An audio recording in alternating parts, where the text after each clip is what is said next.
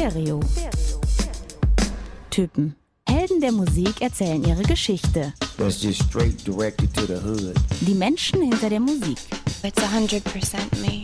Backstage, The essence of the Doors is like my fire. behind the scenes. Wir sagen immer ganz gerne Blumen Group und Lordy on Crack. Das sind wir. Es wird persönlich. Put your fucking money where your mouth is, man. Stereo. Typen. Ein Podcast mit Marc Mühlenbrock und Tillmann Kölner. Moin Marc. Tag Tillmann. Hello Hörers. Welcome back to the winter of 21. 54 auch.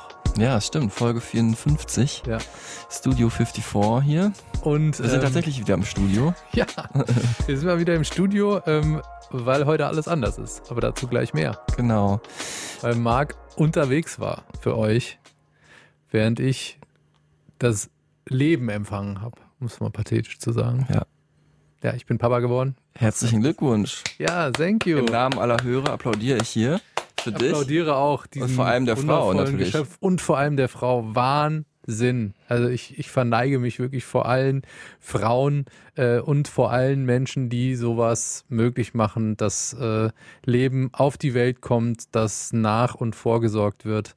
Also Pflegekräfte, Medizinerinnen, Mediziner, Ärzte, Ärztinnen, Hebammen, Wahnsinn. Und das mitten in der Pandemie auch noch, ne? Absolut Dafür irre. bleibt dann auch noch Zeit. Der vielen, Wahnsinn. vielen, vielen, vielen Dank. Da ähm, bringt auch alles Applaudieren auf Balkonen nichts. Das Mhm. muss man einfach mal wirklich wertschätzen, sacken lassen und Honorieren ähm, auch honorieren, ja und in, Also monetär tragen. Auch, das. mal. Auch Monetär auch. Da muss was Das. passieren. Also ähm, Ähm, bevor ich erzähle, was ich mitgebracht habe, wie der Nikolaus, reden wir erstmal über euch. Ihr habt uns Feedback gegeben und ich fange an äh, mit dem Stefan. Nicht der Stefan, den ich sonst öfters mal erwähne, sondern ein anderer Stefan. Hatten wir auch schon mal die Nummer ne, mit Stefans und Christians, dass es so viele gibt, die uns hier zuhören. Ihm hatte ich die Pet Shop Boys Folge nochmal ans Herz gelegt, weil wir vor ein paar Jahren schon mal darüber gesprochen haben, dass er nämlich so auf die Band steht und er hat mir nur, nur gefeedbackt. Wahnsinn, die Folge und anderthalb Stunden sind immer noch zu kurz. Wirklich. Ja, Boah, super das- gut. Hat mich gefreut. Das geht runter mein wie Herz Sekt. jetzt nochmal richtig. Das Ja. geht, genau, es geht runter wie Sekt. Äh, Genauso wie die Nachricht von Ilona, die uns bei Instagram geschrieben hat. Äh, jetzt schaffe ich es auch mal endlich, euren Podcast zu genießen. Habe mir direkt Jack White und Adele angehört. Oh, Vielen Dank Auswahl. für diese nette, entspannte und informative Unterhaltung. Gruß an euch, Herz. Hab direkt erstmal 19 aufgelegt. Super gut. Dann fehlt nur noch ähm, Chris Cornell. Da hat sie unser Aufgebot an James Bond Artists abgehakt. Stimmt. Ja. Bevor es hier gleich um Drangsal geht, ähm, einen der interessantesten, coolsten Musiker in Deutschland, gerade nicht nur in Deutschland, überhaupt in Europa oder weltweit sogar. Überhaupt im Universum. genau, aller Zeiten, ähm, gibt's hier unsere ja zweiwöchentliche, manchmal auch monatliche Plattenempfehlung, die Recommendation. Und die kommt, darf ich anfangen, oder? Ja, was? gerne. Kommt von mir äh, für diese Folge von Alice Phoebe Lou. Ah, Kennst du? Kenne ich. Ich habe überlegt, ob ich auch sie schon sehr, mal empfohlen habe. Habe ich auch sehr wertgeschätzt, ihr Album, aber erzähl du mal. Ja, Glow war ihr letztes Album, das ja auch dieses Jahr rauskam und jetzt hat sie völlig überraschend noch ein Album rausgehauen. Oh, cool, das habe ich noch gar nicht mitgekriegt. Ähm, richtig, richtig gut. Ähm, es ist ein Album, das sehr, was dir auch vor allem sehr gefallen wird, weil es sehr natürlich gitarrenlastig ist, wie man das Mhm. von Alice Phoebe Lou kennt, äh, aber auch sehr rough ist, also wirklich so back to basics. Sie hat sich mit ihrem Bassisten und befreundeten äh, Produzenten eingeschlossen. Äh, Alice Phoebe Lou ja eigentlich eine südafrikanische ähm, Musikerin, die aber den ganzen Erdball abgetingelt hat als Straßenmusikerin und sich dann letztendlich in Berlin ähm, ja, ähm, niedergelassen hat, wo sie dann jetzt auch lebt. Und dieses Album Child's Play, wie es übrigens heißt, also das Kinderspiel sozusagen, ähm, ist tatsächlich sehr verspielt. Es ist sehr analog, sehr warm. Ich finde es vor allem von den, von den Bass-Sounds so sehr punchy und sehr schön knarzig. Ähm, es ist irgendwie super gute, eingängige Gitarrenmusik, die aber auch so ein bisschen psychedelisch ist in manchen Songs. Und wir hören rein in äh, den ersten Track Underworld. Communicate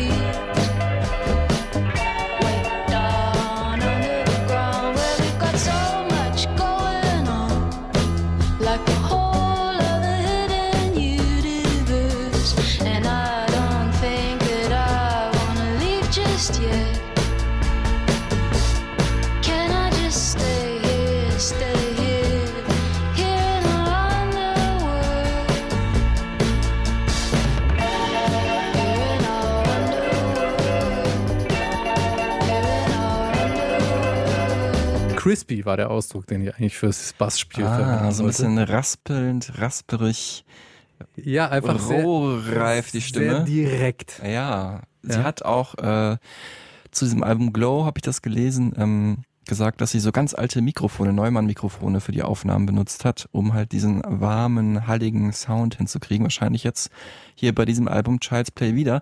Und Timmer, jetzt hätten wir uns abgesprochen. Ich würde sagen, in einer Playlist passen dein Song und oder deine Albumauswahl und meine Songs jetzt von meinem Album, äh, meiner Recommendation perfekt hintereinander. Du wirst es gleich hören. Es geht um ähm, Bobby Gillespie und Jenny Beth. Die haben gemeinsam ein Album rausgebracht. Ähm, Utopian Ashes heißt es. Was für ein Titel auch schon, die Asche von Utopia. Äh, Primal Scream, das ist die Band von Bobby Gillespie eigentlich. Die sind ja so Rave-Rocker Anfang der 90er. Scream Rededica, eins der wichtigsten Alben aller Zeiten. Aus dem Jahrzehnt ähm, hat dieses Jahr 30. Geburtstag gefeiert. Die sind ja immer so zwischen Avantgarde, Dekonstruktion und erdigen Rock'n'Roll hin und her getingelt. Und äh, Jenny Beth äh, hat er sich hier als äh, Partnersängerin gesucht. Die ist ja eigentlich von Savages, also so Heavy Indie, Post-Punk haben die gemacht. Und ähm, sind beides ja schon krasse Charaktere. Also sehen beide irgendwie super interessant und Jenny Beth auch sehr gut aus. Bobby Gillespie früher mal sehr gut, aber immer noch ein sehr kerniger Typ. Also so wie du, interessant und gut aussehen. Genau, aber nicht so schön wie Jenny Beth auf keinen Fall. Ähm, und ähm, man hätte jetzt gedacht, wenn die beiden zusammen Musik machen, dann wird das auf jeden Fall auch so ganz far out und hart und vielleicht avantgardistisch. Aber stattdessen haben die ein Album gemacht äh, voller Love und Breakup-Songs und das hier ist, finde ich, das Schönste auf dem Album. Das ist Stones of Silence.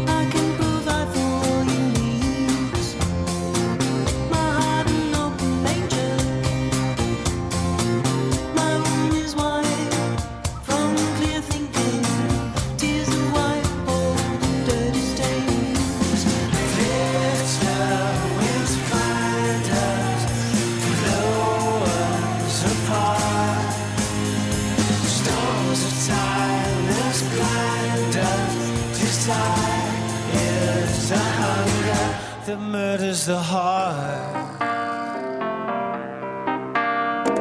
Da wachsen direkt Blumen in meinen nicht vorhandenen Haaren. Also ich bin so San Francisco, late 60s Ja, unterwegs. ja, aber verstehst du auch, warum ich meinte, Ja. es passt gut zu deiner Musik. Wir sind auf Total. jeden Fall auch wieder in den 60ern, wie bei Alice Fibilou, finde ich. Äh, ja, so 60er psychedelic äh, kalifornischer Sound. Mhm. Also Nancy Sinatra und Lee Hazelwood, finde ich. Total. Oder ähm, auch so ein bisschen Chanson-mäßig aus Paris vielleicht. Ähm, allein diese Überraschung, was die dann am Ende zusammen gemacht haben, was wert für mich eines der wichtigsten Alben des Jahres zu sein. Ähm, warum es so geworden ist, liegt wahrscheinlich daran, dass Bobby Gillespie da so ein Konzeptalbum gemacht hat. Er hat da das aus seiner Ehe verarbeitet und sich da eben eine weibliche Sängerin als äh, Partnerin gesucht. Ähm, und ja, das merkt man halt in den Songs, ne, worum es da geht. Und daher auch der Albumtitel Utopian Ashes, also bezieht sich auf das persönliche Ehe aus von Bobby Gillespie. Die Platte ist schon im Juli erschienen, muss ich sagen. Also ich bin super spät dran. Ihr kennt sie wahrscheinlich auch alle schon. Aber warum ich sie jetzt äh, noch mit reingenommen habe hier als Recommendation, hat zwei Gründe. Einmal taktischer Grund. Wir haben ja bald ähm, unser Jahresend-Special, die besten Alben des Jahres, können wir in der nächsten Folge. Und äh, da hat es dieses Album knapp nicht reingeschafft. Und deswegen wollte ich das hier an dieser Stelle nochmal würdigen. Alter Fuchs. Ja, ist nicht unter meinen Top 3. Und das, der andere Grund, eigentlich der bessere Grund ist, ähm, Bobby Gillespies äh, Autobiografie ist gerade erschienen. Ten Man Kid, äh, also das äh, Kind aus dem Mietshaus heißt es übersetzt. Und ähm, ich habe es noch nicht gelesen, ich habe nur mal so Passagen durchgeblättert und das klingt wirklich sehr, sehr interessant. Und ich lege das jetzt auch schon mal jedem ans Herz und unter den Weihnachtsbaum äh, ungelesen. Hier werden wieder Brücken geschlagen wie in San Francisco, nicht Ja. nur musikalisch, sondern auch äh, der Künstler, um den es heute geht, Drangsal, hat ein Buch geschrieben, Mhm. äh, unter anderem auch ein Anlass, warum ähm, wir mit ihm sprechen wollten und er das auch persönlich möglich gemacht hat, Mhm. hört ihr dann gleich. Und äh, es gibt ja so viele Brücken. Also Berlin wegen Alice Fibilou habe ich Mhm. gedacht, ne, passt ja irgendwie auch. Also Drangsal wird sie bestimmt auch kennen. Ähm, und jetzt war man in den 60s, 70s und mit Drangsal sind wir halt mitten in den 80s. Mhm. Drangsal hat vor gut fünf Jahren ja so 80er äh, Popmusik äh, wieder aktuell gemacht, also aber diese dunkle Seite, die undergroundige Seite, die eigentlich nicht so stattfand, finde ich, in der aktuellen Musik, also Post-Punk Revival konnte man sagen, ähm, mit seinem ersten Album. Äh, inzwischen sind drei Alben raus und hat sich ein bisschen weggewegt von diesem sehr roheren Sound hin zum etwas poppigeren 80er New Wave Sound, finde ich. Ähm, mit deutschen Texten jetzt mehrfach. Äh, vorher hat er mehr auf Englisch gesungen. Ähm, wir hier zum Beispiel hören wir kurz rein in den Titeltrack seines aktuellen Albums Exit Strategy. Die Welt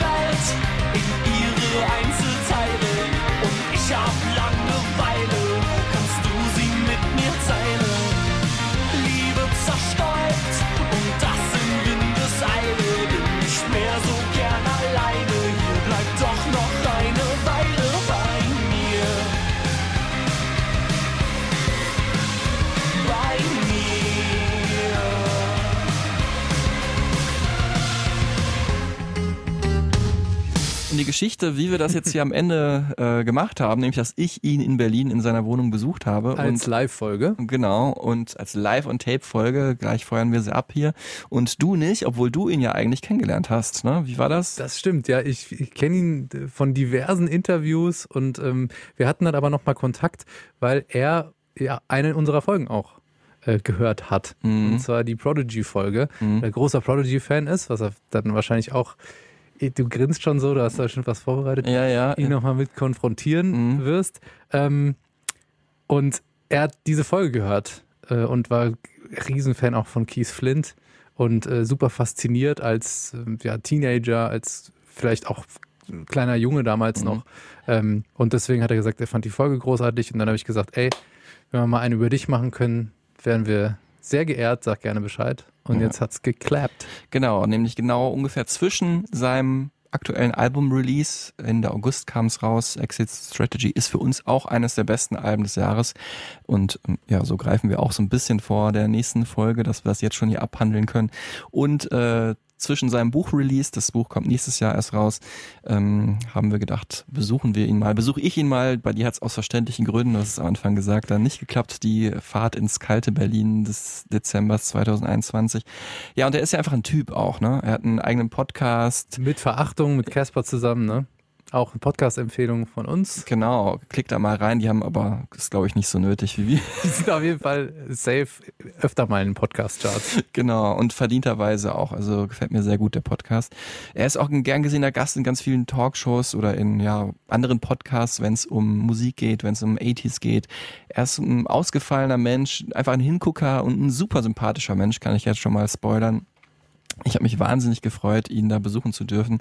Ähm, wir werden ab und zu auch mal Songs einspielen von ihm und ich habe natürlich mit ihm auch eigentlich die Highlights unserer Sendung gemacht. Sorry Tillmann, dich Ja. klammer ich da aus. Natürlich den Fun Fact Fake Check habe ich mit ihm gemacht und äh, die kurzen fünf mit einer ganz besonderen Songauswahl. Und ähm, ja, also ich kann nur sagen, ich habe mich sehr gefreut. Ich sag an dieser Stelle vorab, thank you very much. Ne? Er heißt ja eigentlich Max Gruber, genau. Genau. Danke, dass du es möglich gemacht hast und äh, euch dann und mir auch viel Spaß jetzt mit dieser Live-Folge Stereotypen at Home mit Max Gruber aka Drangsal. Hallo, geradeaus durch, erster Stock. Okay, alles klar.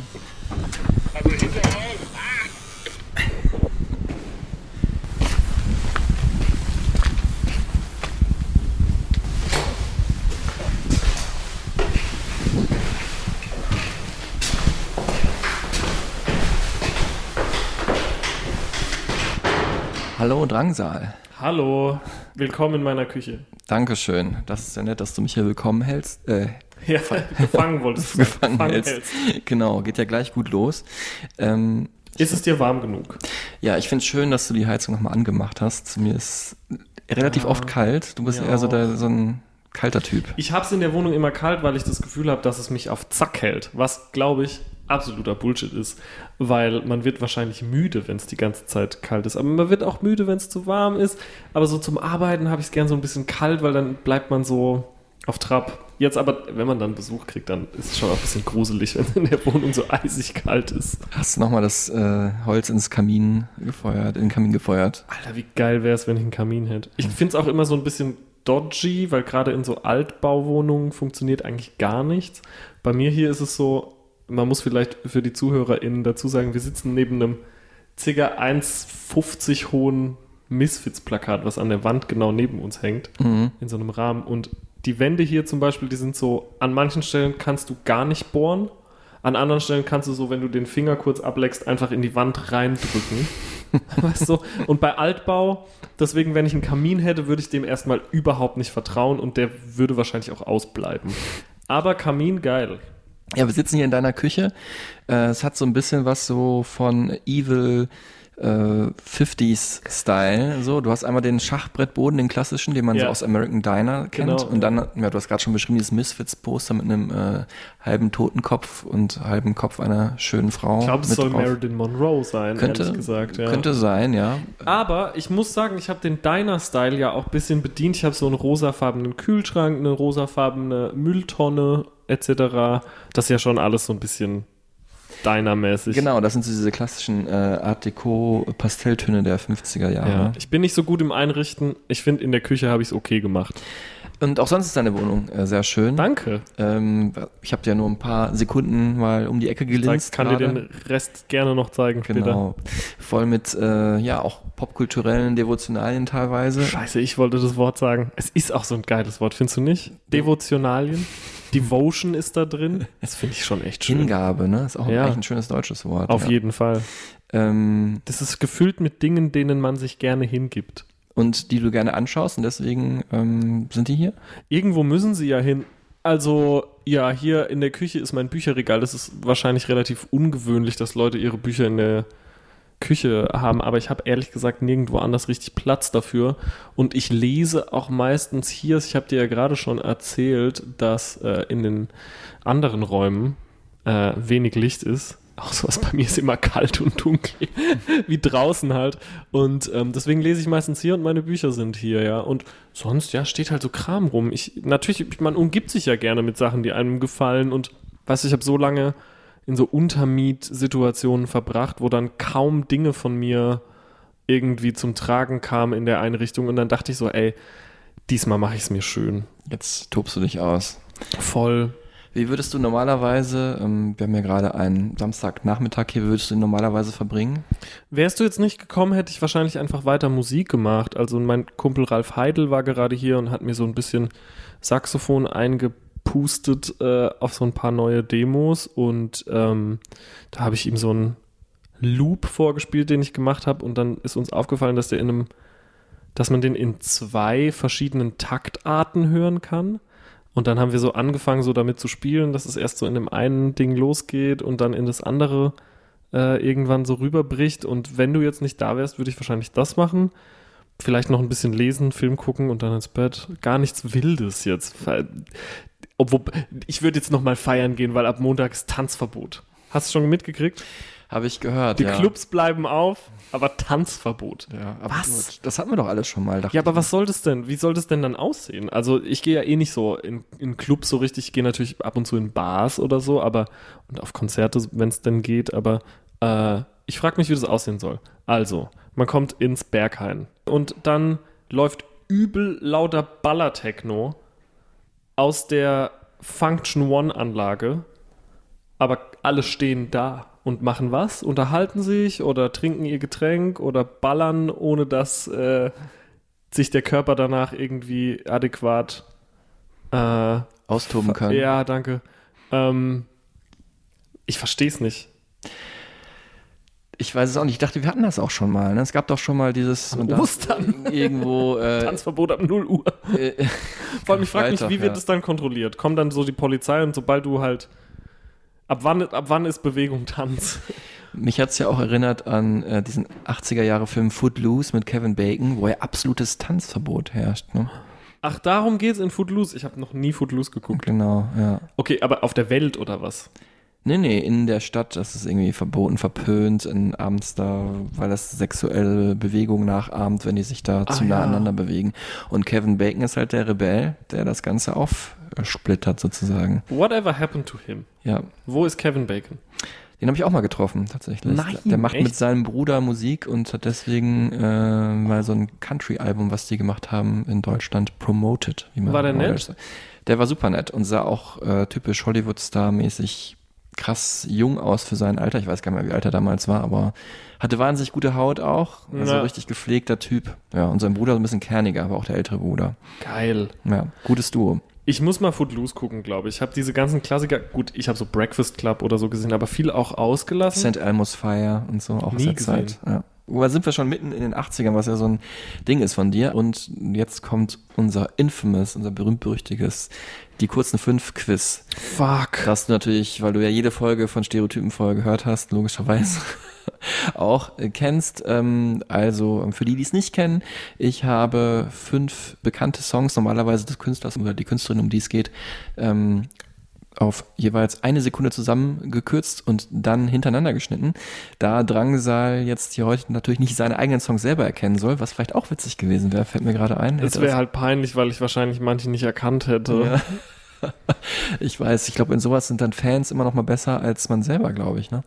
Ähm, Habe ich einfach diesmal fünf große Songs vorrangig der 80er Jahre genommen. Nicht nur, ähm, weil natürlich deine Musik auch so ein bisschen darin verortet wird. Das kannst du aber gleich nochmal selber äh, Doch, das sagen. kann man schon so sagen. Es gibt wie immer zwei Durchgänge. Mhm. Das heißt, ähm, wenn du es beim ersten Mal noch nicht alle erraten hast, was schwierig ist, weil es einfach so schnell aufeinander kommt, dann gibt es noch eine zweite Chance. Okay, fuck. Let's go.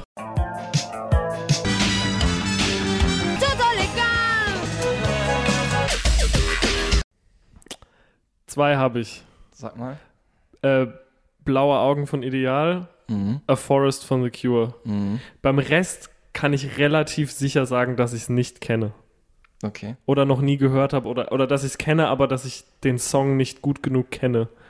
Ums. Waren es fünf? Ich hatte in meinem Kopf waren es nur vier. Okay. Okay, nochmal. Ich glaube, ähm, Keine Tipps. Also ich gebe immer den Tipp, welchen du erraten hast. Ne? Also Ach du so. hast den ersten erraten Und den dritten. den Vierten? dritten. Okay. Dritten, Mhm. genau. Okay. Die zweite Runde, die kurzen fünf.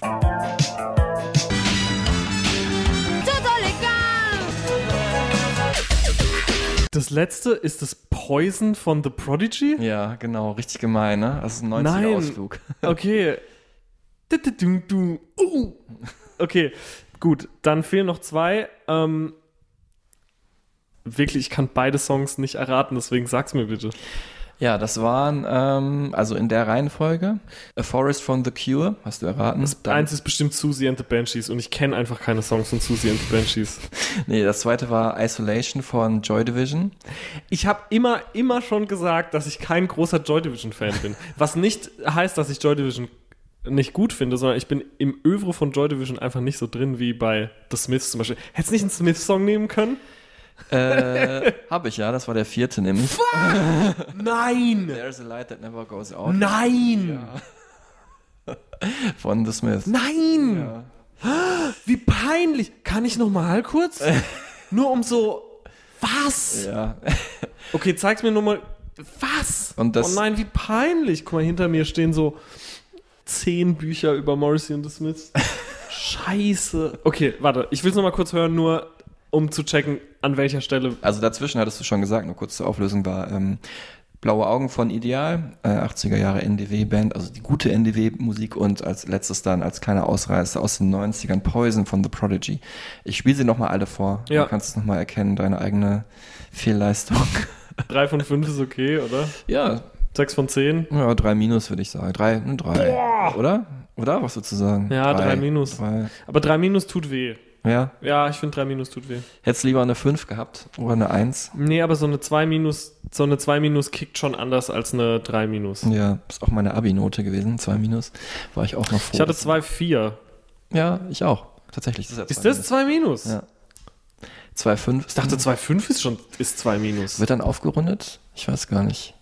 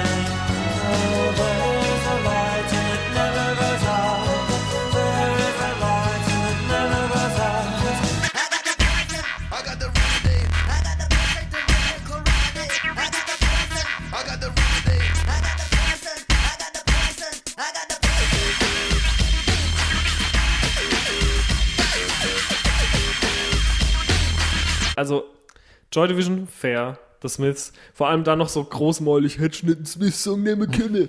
Und dann ist einer drin und ich erkenne ihn nicht. Naja, gut. Es hat sehr Spaß gemacht. Aber. Du hast äh, auch ein äh, Tattoo, glaube ich sogar, ne? Irgendwie von, Oh, ich habe mehrere leider. Ähm, Morrissey auch. ja, oder- ich habe einmal Smith? auf den Knien Still Ill, also auf dem rechten Still, auf dem anderen Ill. Aber ich überlege seit Jahren, was ich draus machen soll. Stille, Ben Stiller. Äh, und dann habe ich relativ groß in so einer, man geht in das Geschäft und sucht sich eine Schrift aus, Schrift, in der, in Anführungsstrichen, Tattoo-Schrift. Viva Hate äh, natürlich komplett über die äh, Brust. Hm, Das, ist- habe ich jetzt vor einigen Jahren ge- durchgestrichen.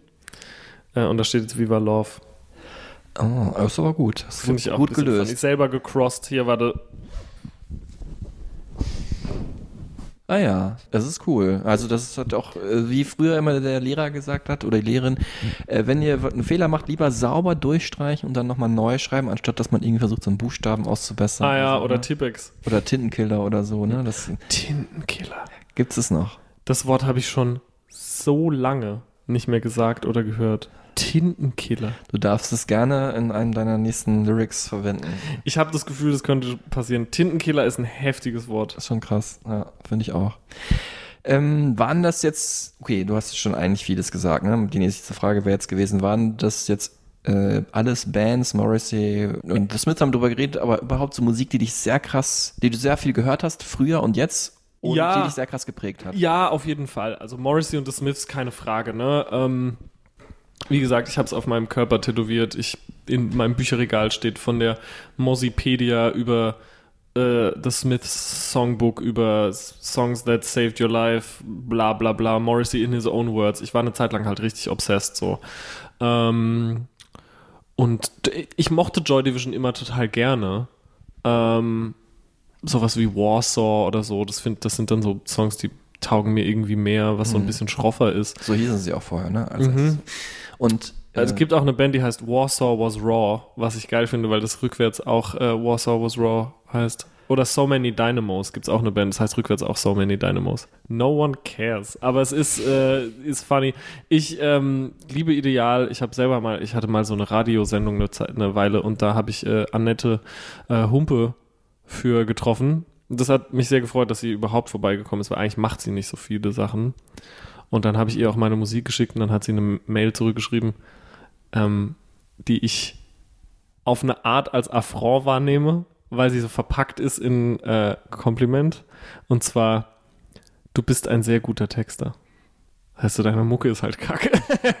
Nein, Quatsch, aber ähm, und The Prodigy, ähm, The Prodigy war tatsächlich eine der allerersten Bands, die ich gerne gehört habe. So, das war, ähm, ich war noch so jung und ich war immer bei meinem Onkel und der hatte an der Wand auch ähm, das Booklet von Music for the Jilted Generation hängen und ähm, das war auch die Zeit, wo die gerade richtig big wurden, so Ende der 90er, Anfang der 2000er, da war ich halt noch ein Baby basically, ähm, also 5, 6, 7 und äh, Keith Flint hat mich halt so abgeholt. Ich habe halt Firestarter und Breathe Videos auf MTV gesehen so. Das war ja dann auch die Zeit, wo es Keith Flint lastiger wurde. Er war ja erst Tänzer bei The Prodigy und dann hat er sich die Haare zu diesem Doppel-Iro rasiert, zu den Hörnern und bunt gefärbt, die ganzen Piercings, die krassen Outfits. Ich fand den so cool und ich muss ganz ehrlich sagen, in den letzten paar Jahren sind echt so paar Leute gestorben, die mir echt die Welt bedeutet haben und ähm, also zum Beispiel, als Bowie gestorben ist, dann habe ich, ich habe natürlich verstanden, was für ein herber Verlust das für die Welt der Musik ist und wie wichtig er war. Und ich als äh, bunt geschminkter Character Actor, der mit jeder Platte versucht, irgendwie einen neuen Look zu fahren, das ist ja, das, da kommt's her. So, Mhm. ich war selber nie, ich bin halt einfach, wie gesagt, auch da wieder äh, im Schaffen von Bowie nicht, nicht bewandert genug, als dass ich mir da eine krasse Meinung bilden könnte. Aber mehr geschmerzt hat mich in meiner persönlichen Vita oder ob meiner persönlichen Vita einfach ähm, Keith Flint, Mhm. dass Keith Flint gestorben ist. Und ich weiß auch, dass vielleicht The Prodigy jetzt seit äh, The Fat of the Land oder vielleicht noch ähm, seit Baby's Got a Temper oder so jetzt nicht mehr so die ähm, Genre-defying krasse Band war, aber es hat halt einfach sau den hohen Stellenwert. Es gibt auch so eine Keith Flint Solo-Platte, die leider nie erschienen ist, unter dem Namen Flint. Das ist nur eine Single erschienen, die heißt Aim For, ähm, die richtig, richtig geil ist, finde ich, mit so einem Jonas Okerlund-Video auch. Äh, ja, weiß ich nicht, das hat mich einfach sau geschmerzt und jetzt ist Hank gestorben äh, von, von Turbo Negro und ähm, irgendwie, ja, das ist einfach. Das sind einfach halt kacke. Figuren deiner Jugend, ne? Und Bowie Ja, war voll, natürlich da schon längst voll. der larger-than-life Rockstar, Popstar. The Prodigy sind ja auch so ein bisschen dafür verantwortlich, dass wir uns hier heute treffen, weil du ganz am Anfang mal gesagt hast, also Tillmann, ähm, der heute nicht dabei ist, hier am Start ist, uns aber jetzt gerade auch hört, bestimmt, äh, als du ihm äh, gesagt hast, dass du die Folge gehört hast von uns, von Stereotypen. Und Ja. so ging so ein bisschen die Konversation los, dass wir dann am Ende Voll, hier jetzt eine ja. Folge mit dir machen und hier sitzen.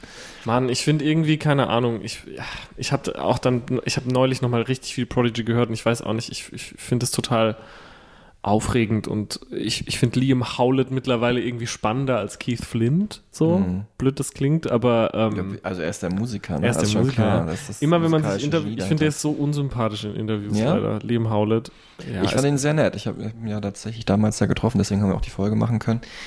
Äh, wirklich ein super sympathischer Typ. Während ja Keith Flint in, in meinem Interview aufgestanden und gegangen.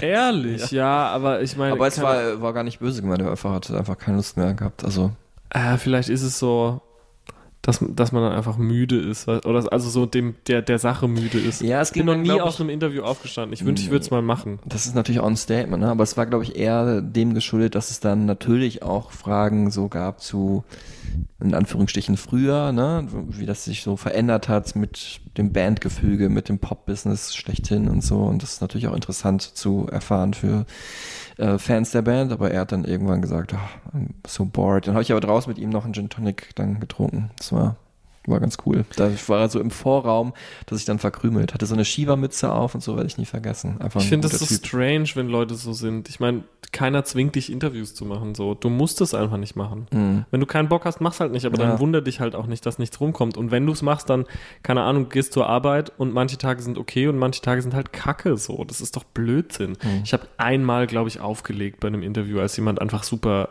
frech wurde, aber nie, ähm, bin nie aufgestanden und rausgegangen. Ähm, das war jetzt so ein bisschen so ein Ausflug, auch um so ein bisschen so die Geschichte, ein bisschen zu Stereotypen Episode 54 mit Drangsal hier zu erklären. Haben wir so ein bisschen Prodigy mit reingenommen aus den 90ern, aber das andere war als 80er Bands. Ja. Obwohl du ja nicht als in den 80ern Teenager warst, obviously, sondern erst später warst so die Musik, die dich mehr geprägt hat. Ähm, wie kam das so? Ist es einfach viel gelaufen oder einfach, du hast da was gefunden, was du gesucht hast? Ich habe irgendwie was gefunden, von dem ich nicht wusste, dass ich suche. Und es hat so resoniert in mir. Ich weiß nicht was, aber ich glaube, dass diese Art und Weise zum Beispiel wie so Bands wie The Smiths oder also Johnny Marr oder wie auch Cocteau Twins so Gitarre spielen, dass das einfach so derbe sich in meine musikalische DNA verwoben hat, dass ich das nie wieder ganz rauskriege. Und es gab so eine Phase, wo ich dann einfach total tief da eingetaucht bin. Das hat mit Sicherheit angefangen mit Bands wie The Smiths und dann gab es eher so englischen Post-Punk für mich und ähm, amerikanische Industrial Bands aus den 80ern wie so Ministry und Skinny Puppy. Ich habe viel Cocteau Twins gehört, wie gesagt, Echo and the Bunnymen, äh, Fat Gadget, also alles Mögliche und irgendwann ähm, durch so Sachen wie Palais Schaumburg und äh, einstürzende Neubauten dann auch so in die neue deutsche Welle eingetaucht. Labels wie Zickzack, alles durchgehört. Andreas Dorau, Der Plan, Foyer de Art und dann auch so diese, dieser Verschwende deine Jugend-Sampler zu dem Buch ist super gut, weil da dann auch so Bands wie ZK und äh, der KFC und Hass und so drauf sind. Ähm, Mythen in Tüten, äh, Der moderne Man, Hansaplast liebe ich immer noch. Das ist eine für mich extrem wichtige Band gewesen. Mehr noch als Ideal. So, ich sehe, bei Hansaplast sehe ich immer so das, was Ideal dann ähm, für die breite Masse irgendwie geschafft haben, tauglich zu machen. Bands wie Östro 430, die ich äh, letzte oder vorletzte Woche auch live gesehen habe. Ähm, und äh, keine Ahnung, ich, ich habe mich das, ich weiß nicht warum, aber ich habe mich in dem Sound sehr wohl gefühlt, obwohl ich immer auch viel Punk gehört habe, obwohl ich immer auch äh, elektronische Sachen und Indie und auch Metal viel gehört habe. Aber ich finde auch, das hört man an manchen Stellen bei meiner Musik doch gut. Also es gibt immer diese, dieses 80er-Ding, ist vielleicht so ein bisschen der Schirm über allem, aber ähm, es gibt durchaus dann schon so merkwürdige Taktarten und so verzerrte Gitarren und ähm, ja, weiß ich nicht, äh, jemand hat mal Wave-Metal-Schlager zu meiner Musik gesagt und ich muss ganz ehrlich sagen, das taugt mir ganz gut. Ich finde, das ist auch genauso. Es klingt immer so ein bisschen wie ähm, so Wolfgang Petri meets Digimon Intro meets Deepish Mode. Super gut. That's fine. ähm, ja, ich weiß nicht, irgendwas ist da passiert, als ich das gehört habe. So, dass dieses, dieses düstere und auch immer so ein bisschen zackigere sind ja meistens eher so, vielleicht jetzt nicht die Cocteau Twins, aber sowas, wenn man jetzt an Ideal oder so denkt, ist ja schon immer so Abtempo-Musik. Da Mhm. geht's ja schon nach vorne irgendwie und weiß ich nicht, das hat mich irgendwie begeistert und tut's bisweilen auch immer noch. Ich weiß nicht, ich höre natürlich auch gerne sowas wie Portishead oder so. Aber das ist dann selten so, dass ich denke, so, das ist jetzt das, was ich machen muss. Und ganz ehrlich, vielleicht war das einfach die Zeit, wo ich total formbar war und das, da ist dann der Würfel gefallen irgendwie, weil wenn ich jetzt anfange, irgendwie Songs zu machen, dann kann es immer wieder passieren, dass es, wenn ich es einfach drauf ankommen lasse, ohne dass ich mir überlege, wie das jetzt klingen soll, dass es im Zweifel klingt immer mehr so, ja, wie so 80er-Mucke. Wir hören jetzt mal kurz rein in äh, einen Song von deinem ersten Album, auch der wahrscheinlich erste, mit dem du richtig bekannt geworden bist, Alan Align von Harry Scheim oder Harry Shaim? Harry Scheim. Harry Scheim.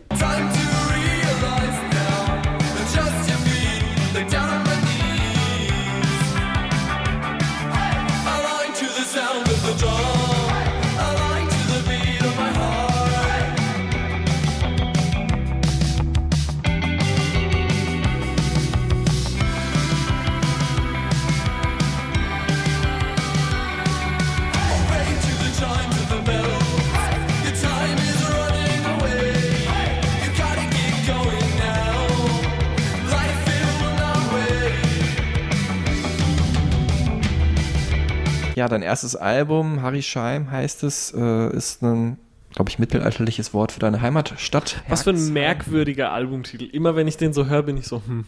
Ich finde den super. Ich finde es auch super, aber ich gut. bin so, ich finde es immer so, es ist jetzt so weit weg mittlerweile in meinem Kopf, dass ich immer so bin, krass. Harryscheim. Das Album heißt Harryscheim. Es wirkt fast schon so, weißt du, wie, wie was von jemand anderem. Mhm.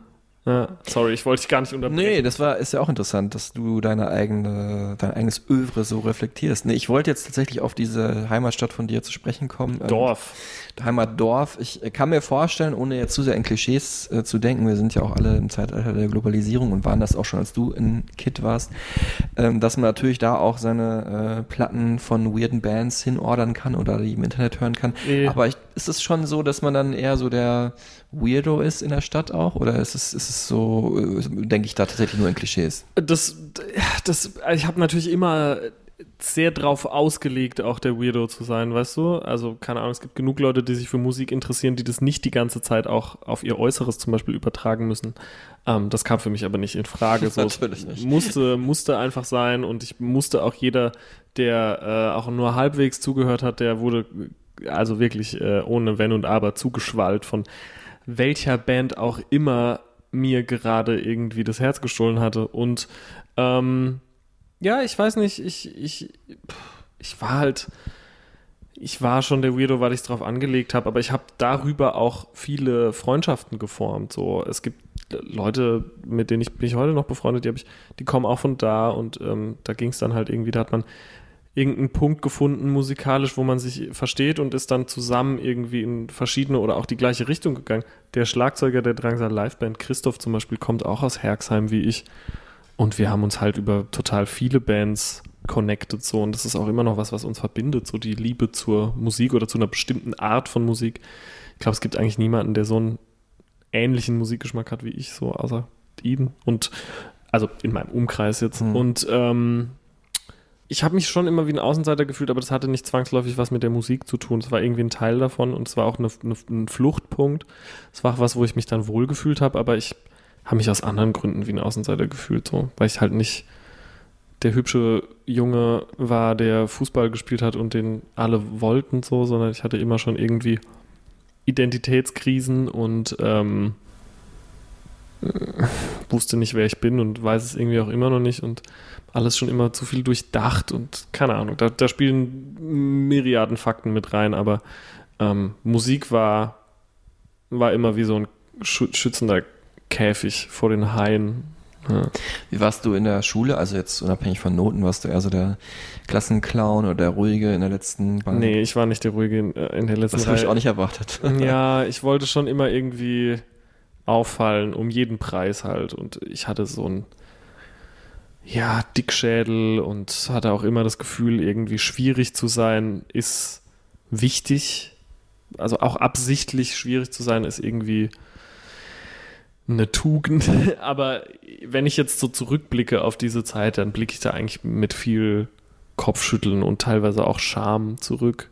Aber jeder, ja, ne? es gab solche, solche Momente eigentlich. Ne? Also, Auf jeden Fall, aber ich war schon immer echt so ein, so ein krasses Arschloch, so auch, dass ich mich jetzt noch entschuldige teilweise bei Leuten so, weil ich, weil ich weiß, dass man, auch wenn man immer gerne sagt, na, wir waren ja noch so jung und wir wussten ja nicht, dass man, trotzdem kannst du irgendwie was in einem Menschen nehmen und es an eine andere Stelle schieben, wenn du in der siebten Klasse ein Wichser bist, was die Person dann vielleicht nie wieder dahin zurückbekommt, wo sie es gerne hätte und das dann immer so ein äh, lingering Problem ist so oder so, vielleicht so ein bisschen das, der kleine Riss, der dann ähm, zur, zur, zur, zur Furche wurde, irgendwann zu so einem riesen zu Graben, wo so Probleme anfangen und keine Ahnung, ich war schon echt ein Assi so. Aber da, da kommt auch dazu, dass der Umgangston bei uns was schroffer ist. Also zu Hause, wo ich herkomme, da wirst du nicht so verhätschelt einfach. Da gibt's halt einfach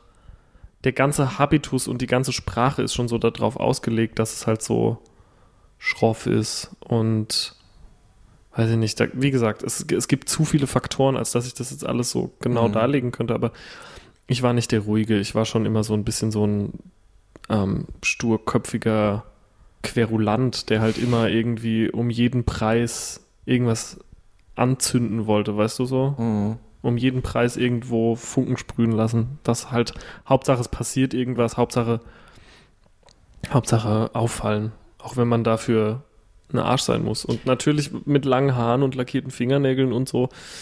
Ähm, früher natürlich Homo die Lieblingsbeleidigung von allen für, für so Leute wie mich. Und äh, da kam dann natürlich noch dazu, dass ich dann niemandem erzählen wollte, dass ich die Tatsache solche äh, Neigungen halt habe. Und äh, dann musste man sich natürlich auch verteidigen. Und so dumm wie ich halt bin und war, damals noch viel mehr, war die einzige Möglichkeit, die ich gesehen habe, dann selber so ein Trottel zu werden und halt selber Leute zu beleidigen. Und natürlich, das ist ja bis in die frühen Jahre der Drangsal, irgendwie hat sich das ja so weitergezogen, dass das so mein einziger Modus operandi war. Einfach so, ja, alle werden erstmal grundsätzlich abgestraft. Wie war das äh, bei dir jetzt zu Hause im Elternhaus? Deine, haben die, die deine Mama und dein Papa auch Musik mitgegeben auf dem Weg? Haben die ähm, das gefördert, was du gemacht hast? Haben die Mhm. auch gesagt, ach, mein Gott, der hat zwar ein bisschen gefärbte Haare, lackierte Fingernägel, aber ist ja nur seine Ausdrucksform oder war es eher so, wie siehst du denn wieder aus? Meine Eltern konnte ich nie schocken. Das Mhm. geht gar nicht, weil mein Vater so ein sehr einzigartiger Charakter ist. Der ist selber äh, relativ aufbrausend und hat so eine ganz eigene Sichtweise und eine ganz eigene Art zu leben. Ähm, deshalb war es schwierig, den zu überbieten. Einfach, der ist, der ist halt ein krasser Typ, so, der ist sich als, als Jugendlicher super viel gekloppt und immer auch krasse Musik gehört und ist halt so ein Getriebener irgendwie. Und da, da ging das gar nicht. Da hätte ich, ich weiß gar nicht, was ich, ich glaube, Spießer zu sein wäre das Schockierendste gewesen. ich glaube, am schockierendsten, äh, ja, wäre eben gewesen, das nicht zu tun, aber ich, ich, ich, ich rechne meinen Eltern diese Freiheit, die ich da hatte, äh, hoch an und ich glaube, das hat auch maßgeblich dazu beigetragen, dass ich dann irgendwie ähm, Musiker geworden bin oder ich durfte es halt. Ähm, meine Eltern haben immer, waren immer musikaffin. Mm, Mein Vater hat Duff gehört und Ministry. Meine Mutter hat halt Grönemeyer und Genesis gehört und einigen konnten sie sich auf Rammstein. Also da wurde dann irgendwie, äh, wurde ich bei der Oma geparkt, damit die dann auf Rammstein-Konzert nach Ludwigshafen fahren können. Und ähm, ja, es lief schon irgendwie immer Musik. Auch ACDC und so mag mein Vater ganz gern. Ähm, Hit Me With Your Rhythm Stick und B-52s. Das äh, fand ich natürlich dann erstmal alles kacke, weil man muss ja kacke finden, was die Eltern Mhm. gut finden. Ähm, ich wollte zu der Zeit natürlich immer, die KünstlerInnen mussten geschminkt sein oder Masken tragen. Schockrock, wie man so schön sagt.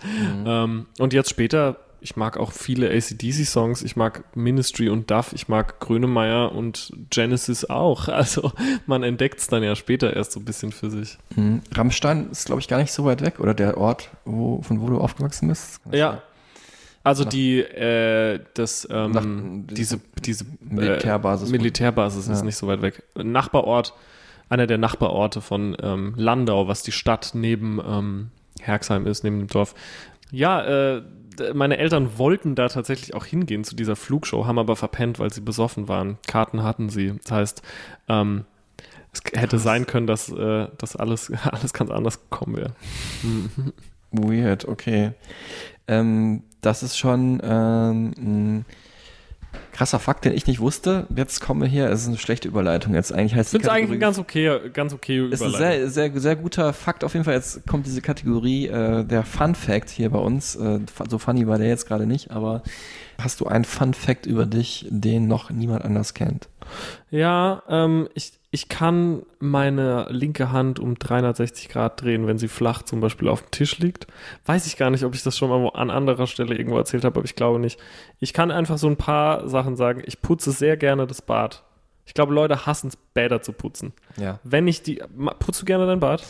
Mm, hält sich in Grenzen. Ich, Scheiß, ich finde, das ist das Befriedigendste. Ich finde, Ja. es gibt nichts, was sich besser putzen lässt als das Bad.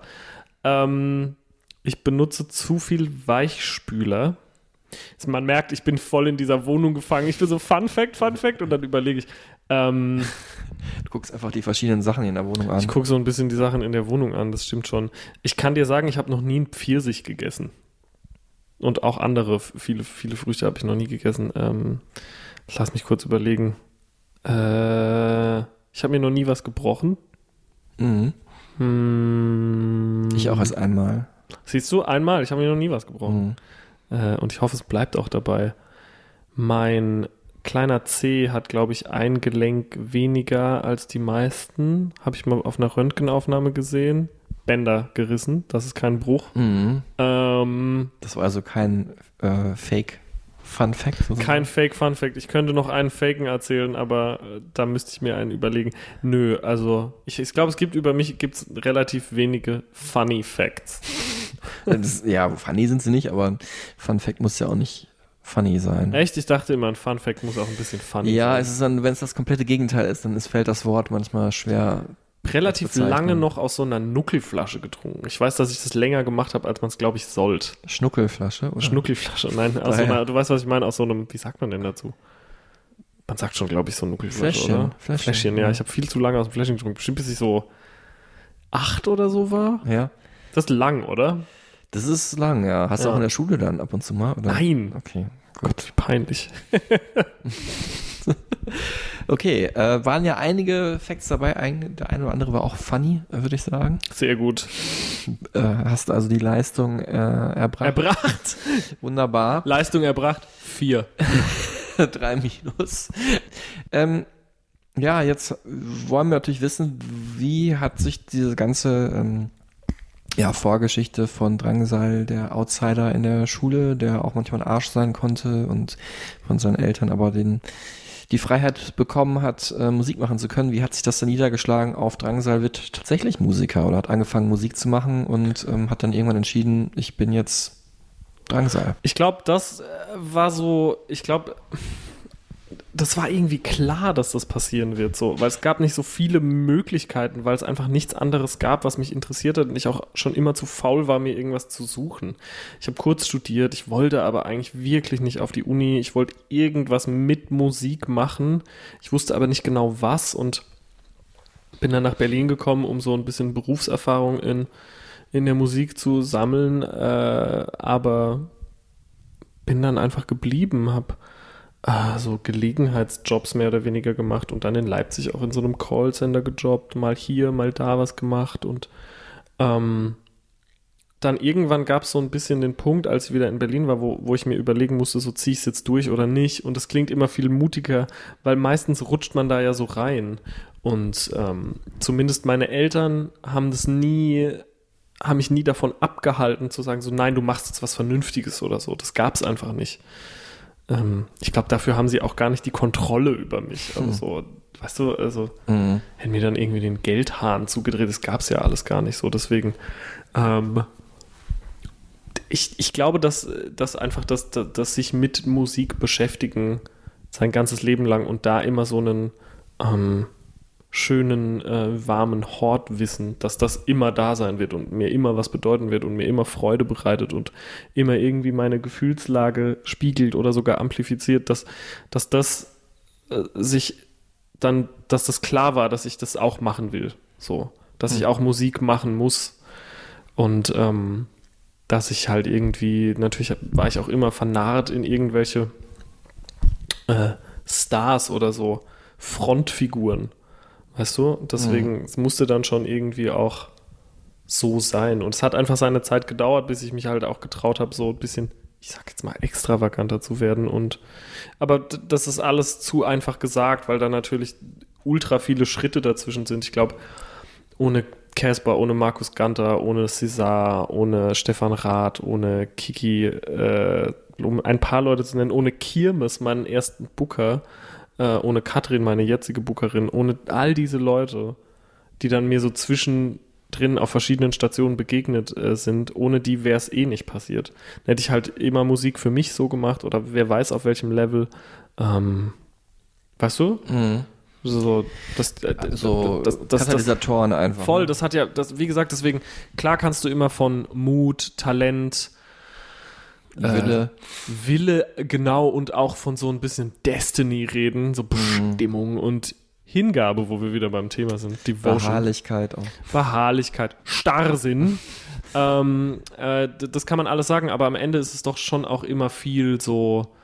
Ich glaube, hätte Anna Haffmanns mich damals nicht äh, eingestellt bei Domino und Mute Records als Praktikanten ähm, und wäre ich damit nicht nach Berlin gezogen und hätte da nicht was weiß ich wen kennengelernt, dann wäre das alles nicht passiert. Deswegen, weißt du, es, es hat immer irgendwie auch so ein bisschen mit Glück zu tun. Viel Glück und viel ähm, zur richtigen Zeit am richtigen Ort sein. Wann, hast, wann warst du da Praktikant?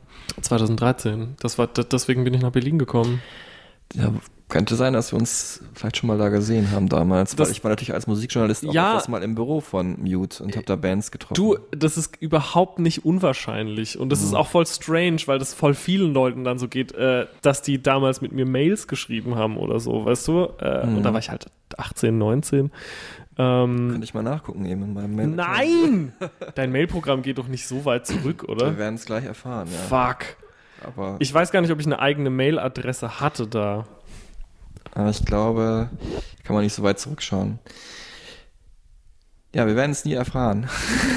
Hoffentlich, äh, nee, ich war halt super äh, unbeholfen, weißt du? Hm.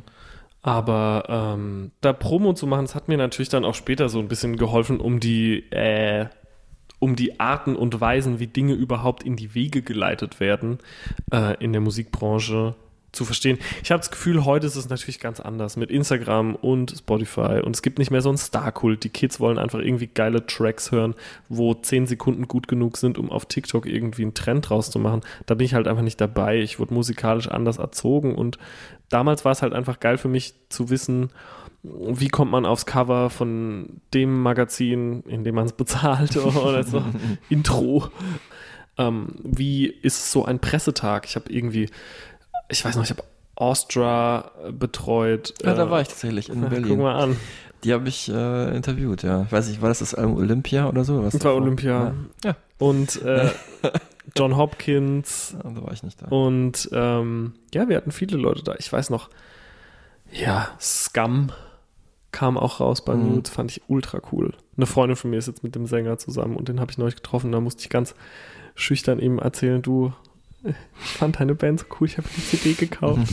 Nein, alles gut. Und ähm, ja, weiß ich nicht, war eine, war eine wichtige, schöne, schlimme Zeit. Schön und schlimm zugleich. Mhm. Ähm, jetzt haben wir gerade über Max Gruber, den Praktikanten, gesprochen. Dann gibt's Max Also sagen wir mal, es gibt Heine Gruber, es gibt Max und es gibt Drangsal. Das ist immer so eine beliebte Musikjournalistenfrage. Wie unterscheiden sich die drei? Gibt es auch einen Unterschied oder ist es einfach nur Name? Ich meine, das ist mein Künstlername. Ich wollte immer irgendwie so einen, so einen, einen Namen haben wie Domian oder Morrissey. Weißt du, sowas, was so. Gute Beispiele auch. Ja, was fällt dir noch was ein? Ja. Blondie. Weißt du, wo man so ist, okay, eigentlich ist es die Band, aber jeder denkt halt, Debbie Harry ist Blondie. Oder so. Jamiroquai ist dasselbe Effekt, ne? Ist, Jamiroquai. er ist ja gar nicht Jamiroquai, er ist ja JK. Die Band Voll, heißt so. Mhm.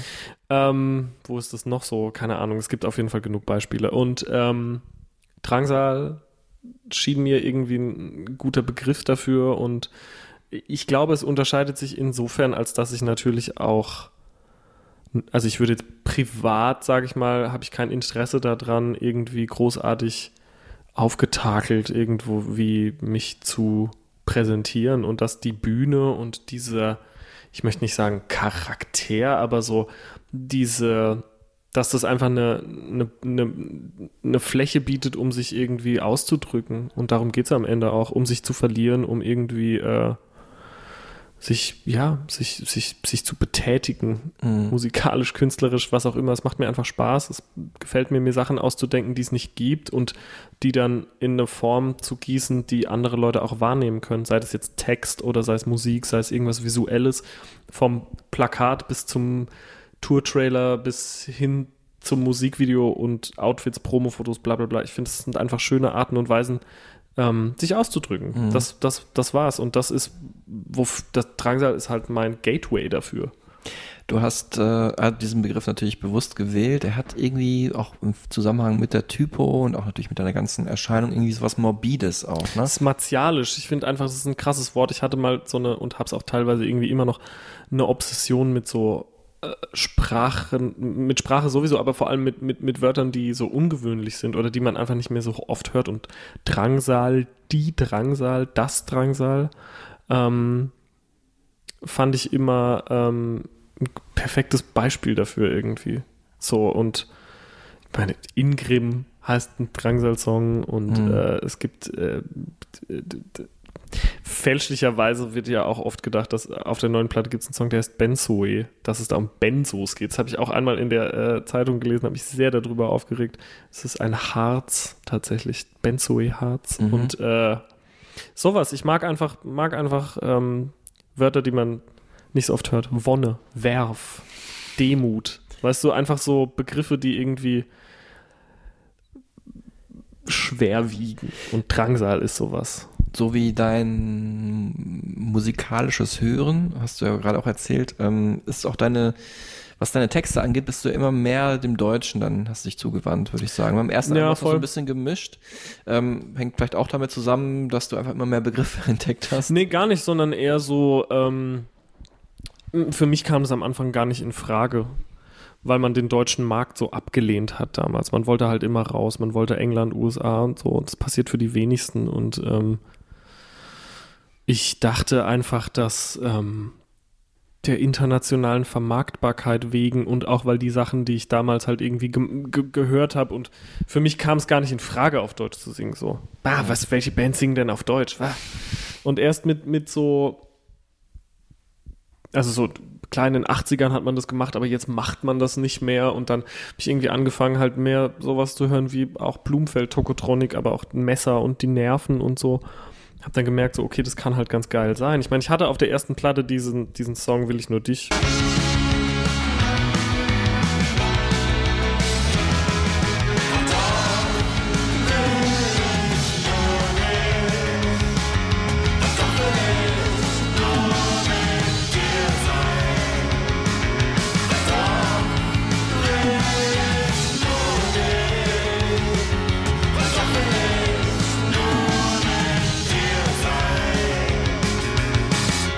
Eigentlich für ein anderes Projekt gedacht. Ich wollte halt Drangsal Englisch und dann irgendwas anderes auf Deutsch.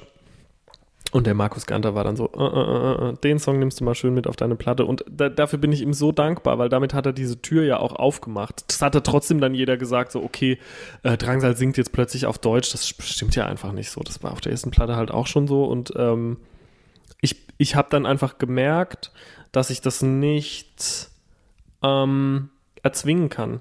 Auf der zweiten Platte waren dann schon erheblich mehr deutsche Songs. Ich, war- ich glaube, es waren drei englischsprachige und jetzt auf der letzten sind nur noch deutschsprachige Songs. Und ähm, ich habe, das finde ich okay, weil ich kann mich nicht dazu zwingen, in der Sprache zu singen.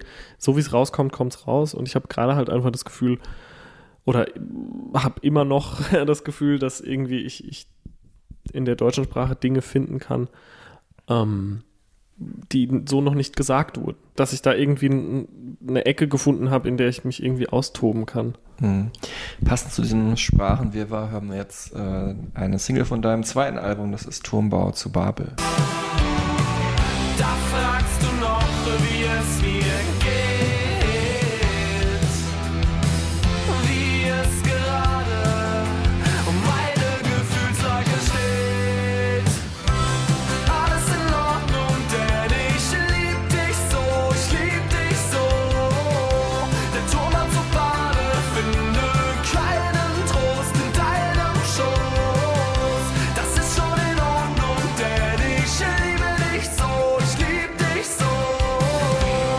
Gerade schon kurz angerissen, ähm, dass du versuchst in der deutschen Sprache Formulierungen zu finden, die es vielleicht noch nicht so gab. Und ich finde, das gelingt dir außerordentlich gut. Danke.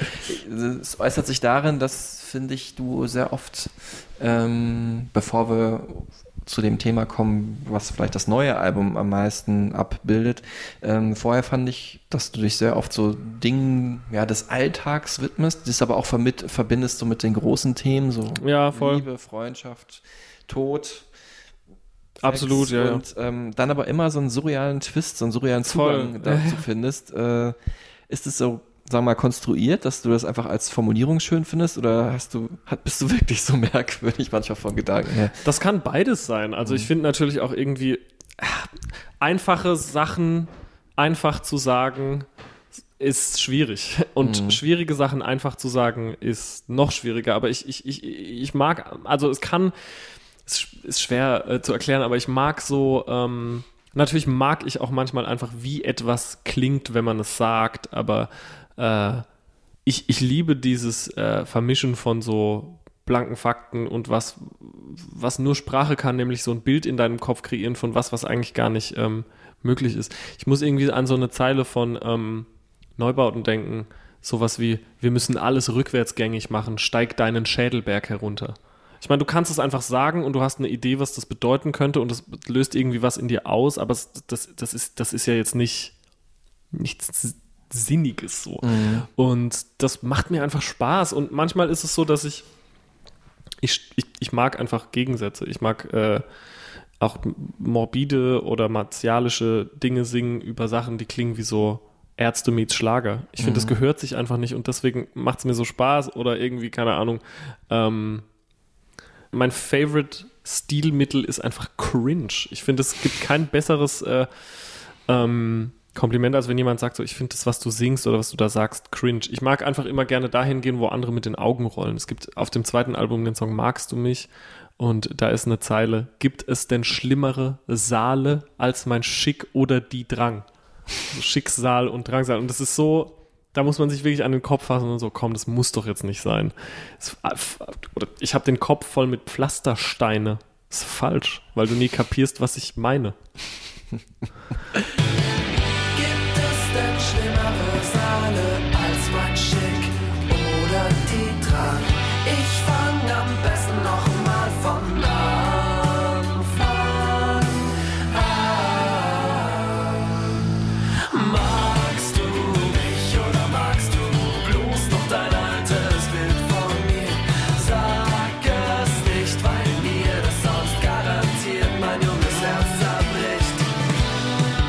mag einfach, ich mag, ich finde Sprache ist einfach geiles Spielzeug. Ja, ich bin ja selber auch sehr großer Fan von so Wortspielen, aber niemand anders, den ich überhaupt kenne, ist ein so großer Fan von Wortspielen wie vielleicht du oder wie Tillmann selber. Ja. Und deswegen schade, dass ihr euch heute das nicht Ja. gegenseitig zuwerfen Ich könnt komme gern wieder. für eine zweite Folge, Drangsal Teil 2. Wir müssen ja, auch nicht über mich sprechen. Genau. Ähm, wie findest du ähm, uns, wir müssen ja immer jede Folge betiteln und gibt es immer einen Untertitel. Ja. Und wir benennen die Folge einfach nach dir. Drangsal ist schon ein sehr cooles, schönes Wort. Und der Untertitel wäre ähm, 80s Strategy. Finde ich gut. Aus deiner Vorliebe der Find Musik und dem neuen Album. Ja. Ähm, äh, Tillmann hoffentlich auch, weil er ist mir nämlich eingefallen. Ich habe noch gar nichts davon erzählt. Wir stimmen ja eigentlich mal ab. Wir haben jetzt aber, wir haben ihn ja überstimmt. wir haben ihn jetzt überstimmt. 2 zu 1 auf jeden Fall. Ähm, ja, inhaltlich äh, ist das, sind das so Sachen, die du, also wir haben ganz viel über die Sprache, über die Form der Texte gesprochen. aber nie über den Inhalt. Ja, Ja, ich versuche immer so, jetzt- versuche immer so jetzt auszuweichen. Jetzt fällt das Kartenhaus zusammen. Fuck. es ist nichts dahinter, nein. Aber So, es, Feierabend. Nein. es ist ja auch, ich meine, die, die klassische, es gibt als Musikjournalist kann ich ja sagen, wenn man so eine Frage stellt, gibt es Ja. immer so drei, vier klassische Antworten, die dann kommen, die man sich erhofft wäre, dann normalerweise, dass wirklich jemand was zu dem Song sagt, aber es gibt oft die Antwort, ja, wenn ich dann, wenn das so einfach zu erklären wäre, hätte es ja nicht in den Song gepackt.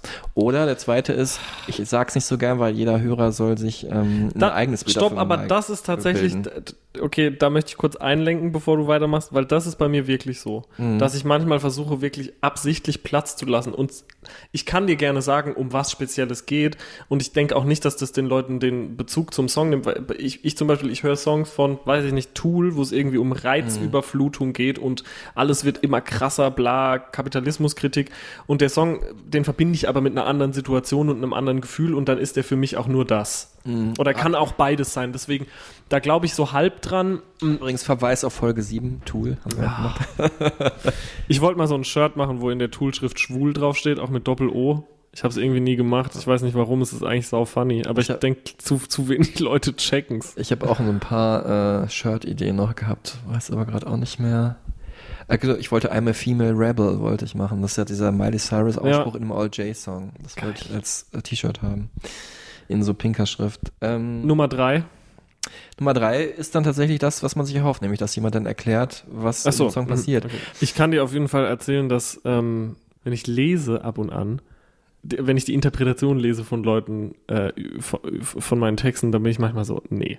Da muss man auch ganz klar manchmal sagen, so, okay, nein, das, Mhm. ist, da, das ist zu um die Ecke gedacht oder das ist zu, äh, das ist einfach nicht richtig.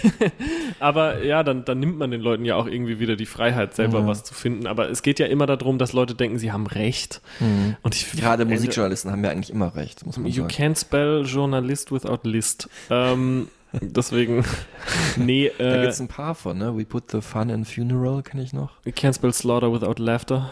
We put the pro in problematic. Ähm, ich muss mal überlegen, also äh, tatsächlich zum Beispiel, ich, ich weiß, dass ähm, bei, auf der neuen Platte ist so ein Song, der heißt Lidrian und tatsächlich habe ich ein Live-Video von Ariel Pink geguckt, cancelled. Ariel Pink ist cancelled. Zwar bevor er cancelled war. Da habe ich so einen Live-Auftritt von 2018 oder so geguckt, wo der irgendwo in Paris spielt. Und da spielten die einen Song, der noch nicht veröffentlicht war zu dem Zeitpunkt, der hieß Riddle Me This. Ähm, und der hatte so einen Riff und es geht irgendwie so halt so ein ganz in Anführungsstrichen simples Power Chord Riff. Und ähm, du siehst ja, ich trinke gerade Tee aus einer Black Flag Tasse. Mhm. Und dann gibt's, der Song hat mich erinnert an Nervous Breakdown von Black Flag, was ein Riff ist, was für mich so sehr ikonisch ist irgendwie und was ich auch sehr liebe. Mhm, Eins der ersten Gitarrenriffs auch, was ich versucht habe zu spielen. Und dann wollte ich einen Song, der einfach ein, ein simples Riff hat, so wie irgendwie Will ich nur dich hat eigentlich ein sehr simples Riff. Und dann dachte ich so, Mann, ich muss jetzt mal wieder was machen, was nicht so überkandidelt i- ist es ja dann irgendwie am Ende Mhm. trotzdem, aber was halt so, was halt so ein Fundament hat, was relativ stumpf ist und dann habe ich ähm, die Gitarre genommen und das ist das erste, was ich gespielt habe. Und es läuft eigentlich fast den ganzen Song durch.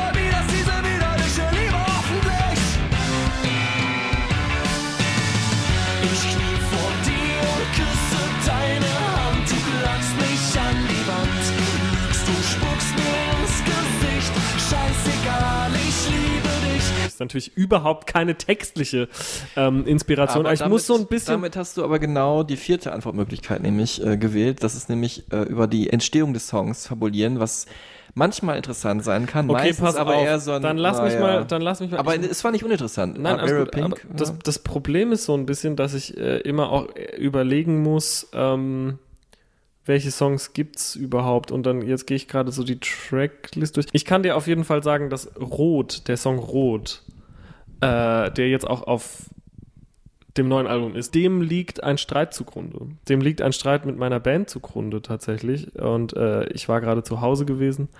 Ähm, auch ein bisschen um zu fliehen und um neue Songs zu schreiben nach der ersten Platte. Und den habe ich geschrieben und den Song Jedem das meine. Und da geht es irgendwie auf eine Art um dieselben Sachen, ähm, nämlich um, um, dass man so konfrontiert damit ist als Mensch, dass man halt auch Fehler macht. Und dass ich ganz lange ein Problem damit hatte zu sagen so, okay, I fucked up. Sondern so, ja, na gut, wenn du das nicht wie ich siehst, dann liegst du halt falsch. Und das ist ja eine total ätzende Art und Weise, irgendwie zu agieren. Und das ist eine Inspiration zum Beispiel gewesen. Und Urlaub von mir war ursprünglich ein Song, wo es um so Freundschaft ging. Pass mal auf, ich zeig dir mal was. Ich hol mal kurz die Ja. Akustikgitarre. Ich zeige, jetzt Ja. zeige ich dir mal richtig was. So, Ja, hier, halt gut. mal kurz. Ja. Wow, das ist deine Akustikgitarre mit äh, Manga Girl Aufkleber drauf. Wie heißt die? Die hat irgendwie keinen Namen. So, pass auf. Urlaub von mir, simpel, sehr simpel, die klassischen Four Chords.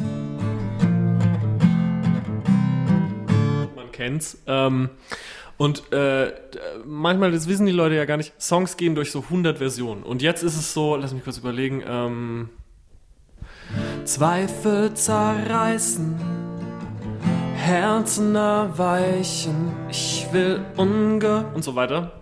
Und am Anfang war es ein Song über eine Freundschaft, die einfach nicht funktioniert, weil der eine Part keine Lust hat, da was rein zu investieren.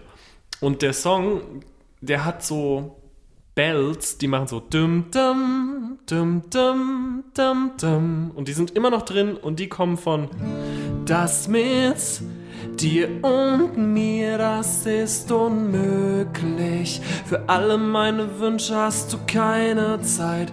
Ein Katzensprung ist für dich schon viel zu weit und bla bla. So, äh, so ging das. Äh, und das ist zum Beispiel äh, relativ witzig, weil der Song sollte wirklich, wirklich, wirklich um so eine äh, misguided Friendship gehen und jetzt ist es halt was komplett anderes. Wir hören, du hast es ja angespielt, aber jetzt nochmal die ähm, Original-Version von äh, Urlaub, Urlaub von mir. Mir ist kalt,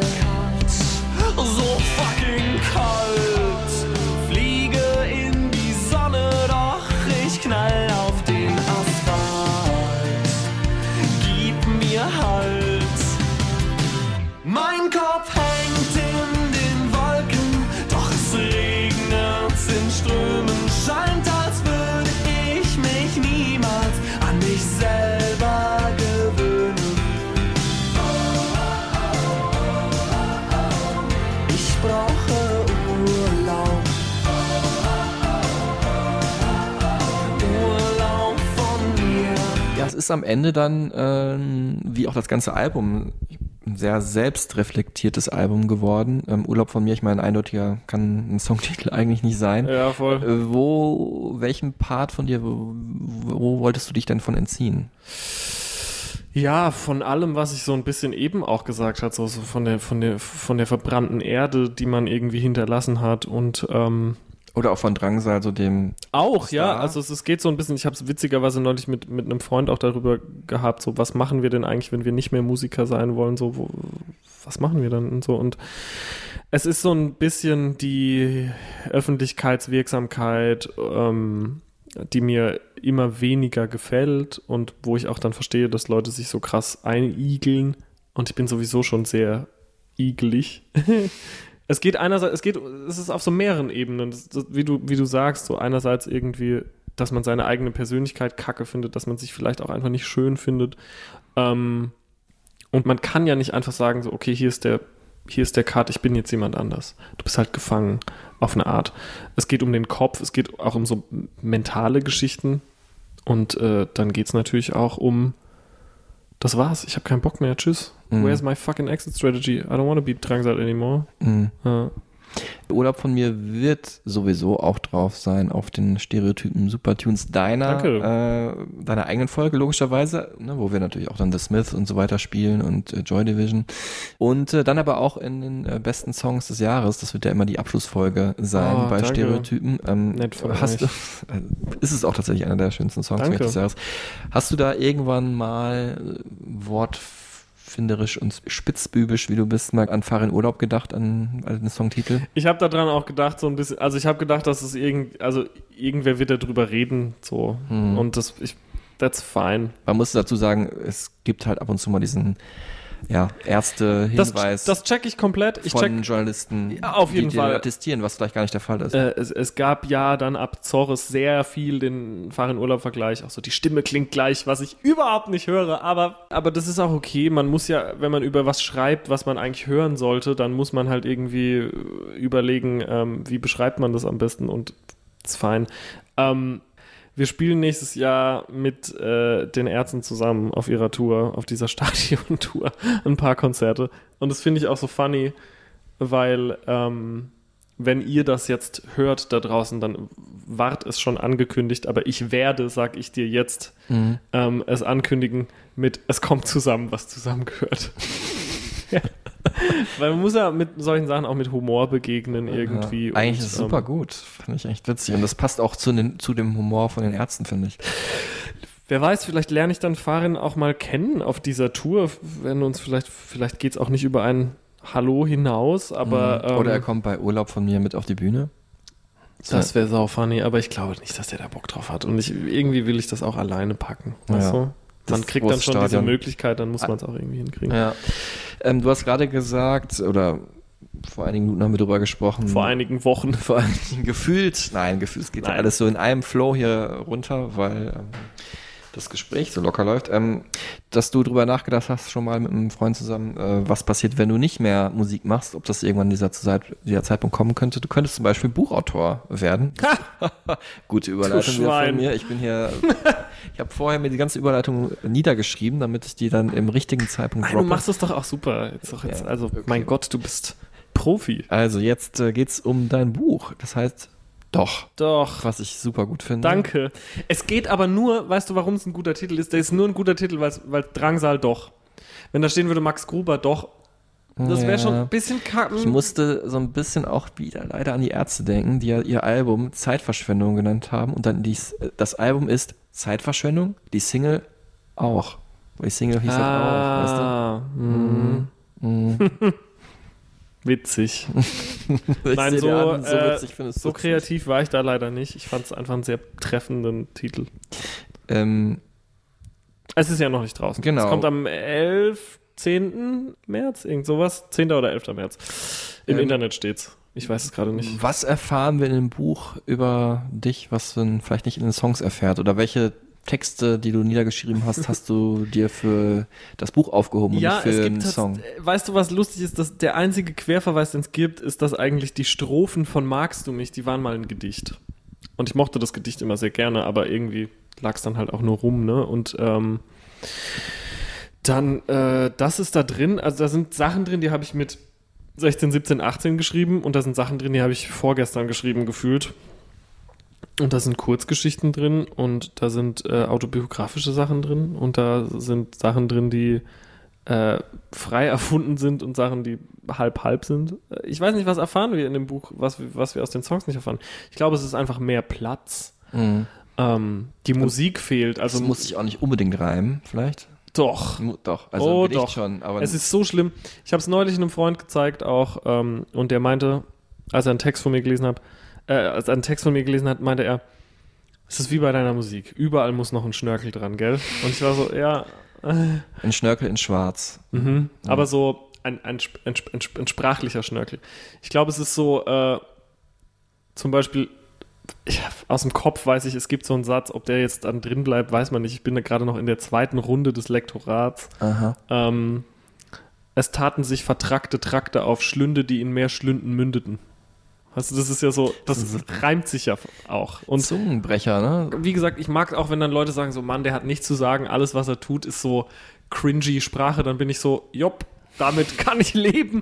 Nee, also ich weiß nicht, es ist halt so eine erste, es sind so Gehversuche alles. Ne? Ich wollte jetzt auch absolut keinen Roman schreiben, ähm, aber es sind schon so ein paar Geschichten drin und ich glaube, dieses, die, was du gesagt hast, dieser Fable fürs Morbide oder fürs Kuriose slash die Taschenlampe halt genau dahin zu halten, wo man sonst nicht drüber spricht oder irgendwie, wo du sagst so, okay, du, du, du nimmst banale vielleicht Situationen und gibst denen sowas Übernatürliches, slash so, äh, was, ähm, man geht so viel zu tief in so Nichtigkeiten. Das mag ich Mhm. irgendwie ganz gerne. Und ich, ich glaube, das. Sag ja, mal eine Sache, Mm, wenn du spoilern möchtest. mm, nee. Okay. es ist so aus dem Zusammenhang, es ist so schwierig, weil ich bin so neu in dieser Welt, weil es so, äh, ich hatte neulich auch zum ersten Mal äh, eine, eine kleine Lesung und einen Text vorgelesen, aber auch nur einen Teil von dem Text. Und es ist für mich total neu, sowas aus dem Zusammenhang gerissenes zu machen, weil ich eigentlich immer gewöhnt bin, so, dass man das als so Ganzes begreift. Und ich meine, einen Song zum Beispiel, Mhm. Hast du dir irgendwas fürs nächste Jahr vorgenommen? eine Tour zu spielen, wenn es Nee, ich meine so ein, so Ach so, neues gute Vorsätze? Vorsatz, Ja, so.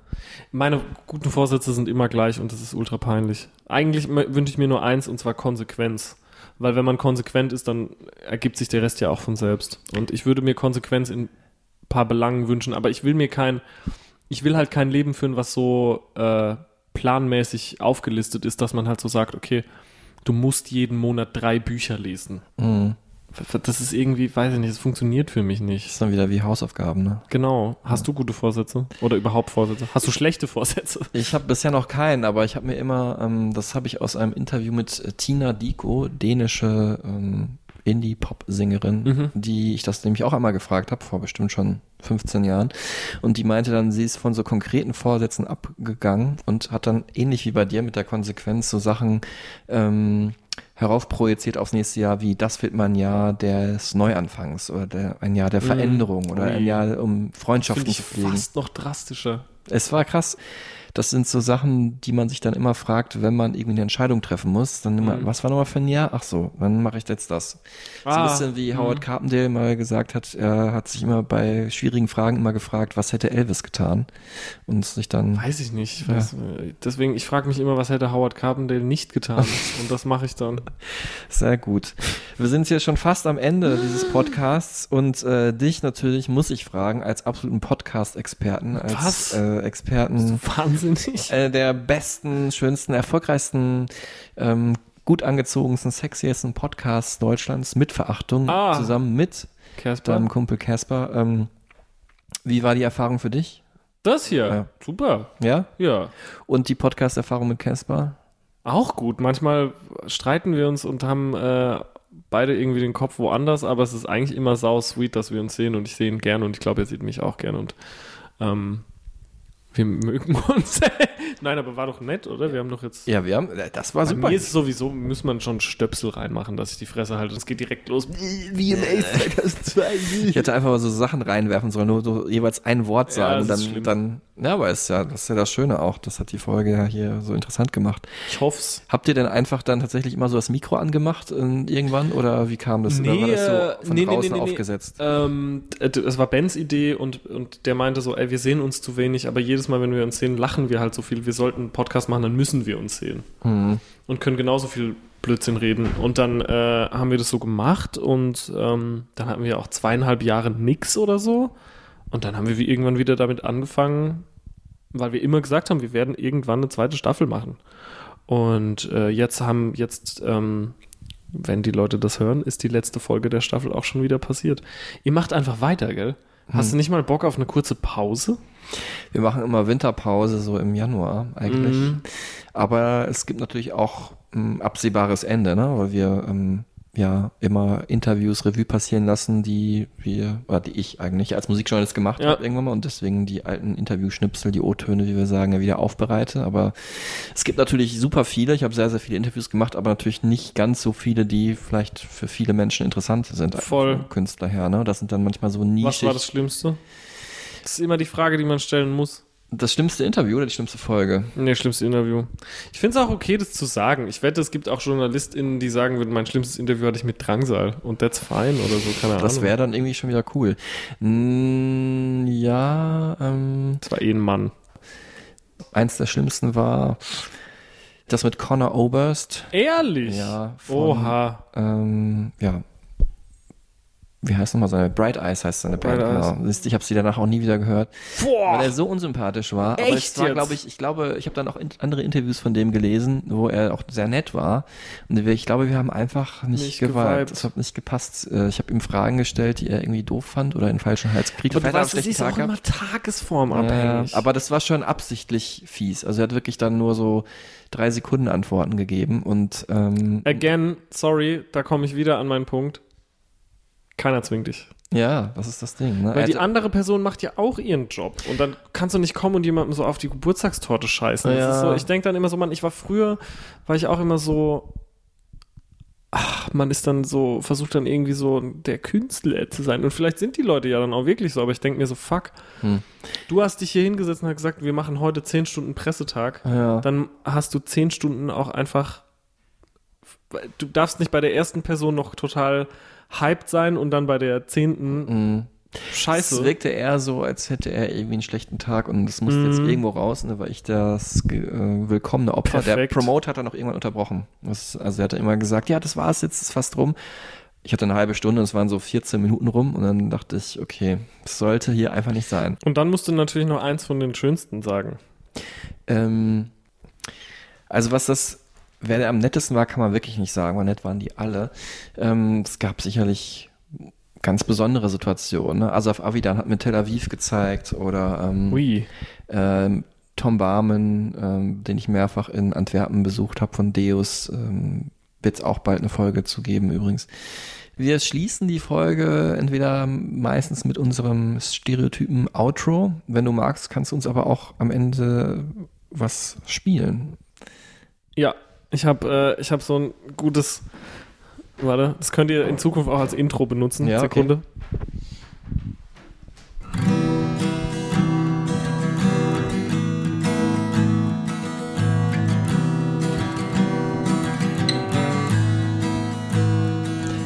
Das holt mich als alter Melancholiker natürlich wunderbar ab. Das war Stereotypen Episode 54. Eine Home Story mit Drangsal. Das ist jetzt irgendwie trauriger, als es eigentlich war. Ne? Es war eigentlich so lustig die ganze Zeit. Es hat mich sehr gefreut, dass ihr dabei wart, dass ihr zugehört habt. Ah, schön. Diese Akzentuierung der Pause mittendrin. Ähm, Tilman Kölner wird das nächste Mal wieder dabei sein. Dann, wenn wir unseren Jahresrückblick machen, die besten Songs des Jahres Revue passieren lassen in Folge 55. Bis dahin, schreibt uns, liked uns, teilt uns, sendet uns äh, gesungene Grußtelegramme, was auch immer, Brieftauben. Wir freuen uns über euer Feedback. Und ähm, bis dahin, stay negative, wie wir hier auch. Und ähm, das war's. Vielen Dank fürs Zuhören. Bis zum nächsten Mal. Danke für die Einladung. Tschüss. Ich danke für die Einladung. War ja bei dir. Ciao.